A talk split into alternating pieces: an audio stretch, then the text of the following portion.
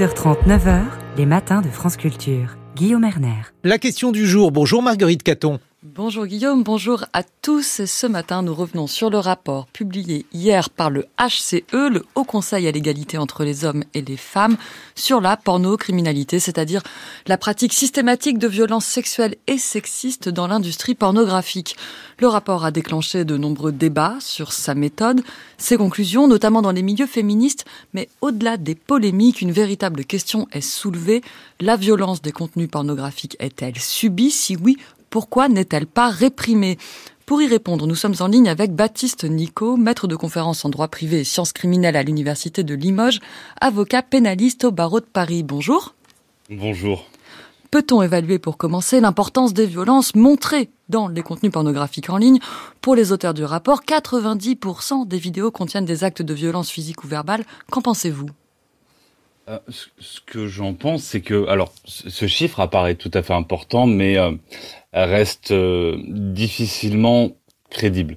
en premier lieu, compte tenu de, la méthode d'analyse, à, savoir il y, a, une problématique de la source et du fait qu'il n'y ait que 50 films qui aient été euh, regardez.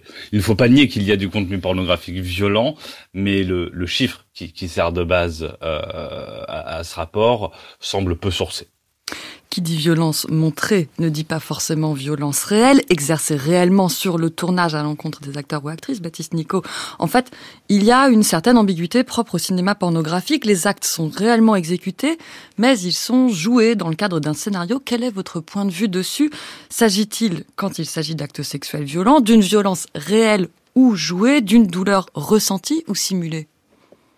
C'est toute la difficulté, euh, notamment euh, sur l'existence d'un jeu d'acteur.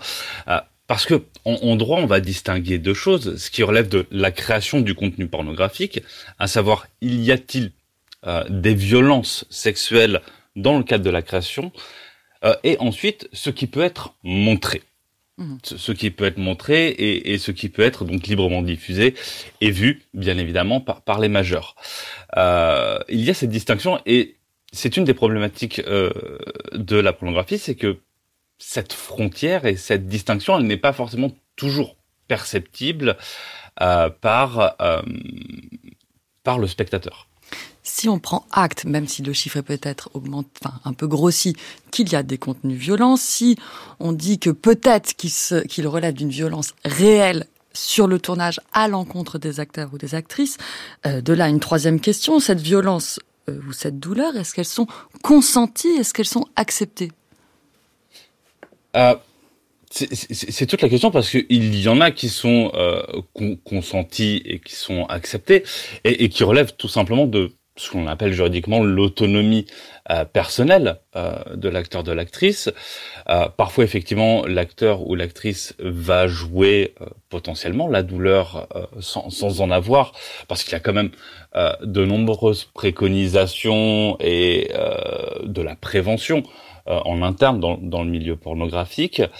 Euh, mais effectivement, il y a des cas, et on le voit avec euh, un, un, procès qui va arriver devant la Cour criminelle départementale de Paris, où euh, les actes n'étaient pas consentis et conduisent à des poursuites pour des violences sexuelles. Vous parlez de l'affaire euh, French Bukake, je pense, qui se déroule dans un milieu assez particulier, celui du porno amateur. Et là, euh, c'est clair qu'on a des mensonges pour appâter des femmes fragiles, un piège qui se referme sur elles, des actes sexuels qui sont complètement contraints, absolument pas consentis.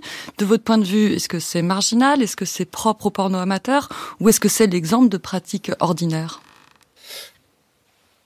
C'est encore difficile à évaluer parce que euh, effectivement, si, l'on regarde euh, l'affaire, et, je vous avoue ne pas avoir eu accès au dossier, euh, cela semble effectivement toucher ce que l'on appelle le, porno amateur, qui n'a que de nom, le, porno amateur, parce que il y a quand même euh, une activité économique derrière. C'est du porno dit amateur, c'est une catégorisation.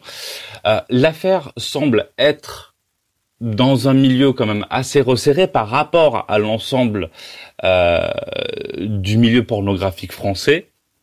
Mais après, il n'est pas à nier que euh, dans divers euh, pays, il y a eu euh, ce, ce, genre de problématique ce soit au, Canada ou encore aux États-Unis. Donc même si l'on peut considérer que sur cette affaire, et malgré le nombre de prévenus, hein, du nombre de 17, peut se retrouver dans, dans, un milieu qui est quand même assez euh, resserré, euh, cela euh, touche quand même de plein fouet le, le, le milieu pornographique français. Est-ce que les contrats des acteurs prennent en compte ces questions de violence? Est-ce que d'ailleurs tous les acteurs pornographiques sont sous contrat? Alors, dans l'absolu, ils doivent l'être.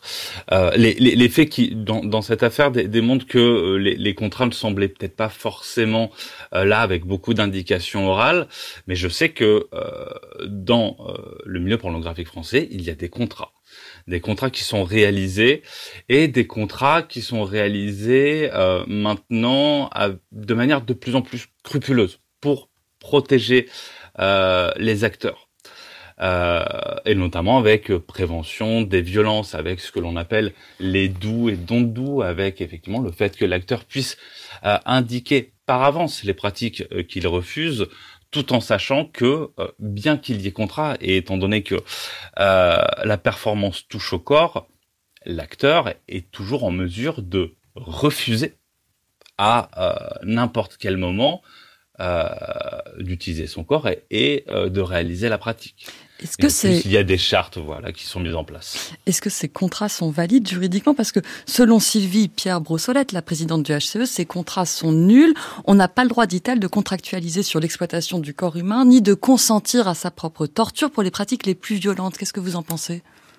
Euh, Alors, à mon sens, les, les, contrats sont tout à fait valides, sinon on s'embêterait pas euh, à les faire et à prendre autant de précautions euh, pour les réaliser. On, la question de, du contrat sur l'exploitation du corps, c'est une question qui euh, existait, euh, qui existe depuis longtemps, où à une époque on disait effectivement un contrat sur l'exploitation du corps du mannequin euh, n'est pas valide.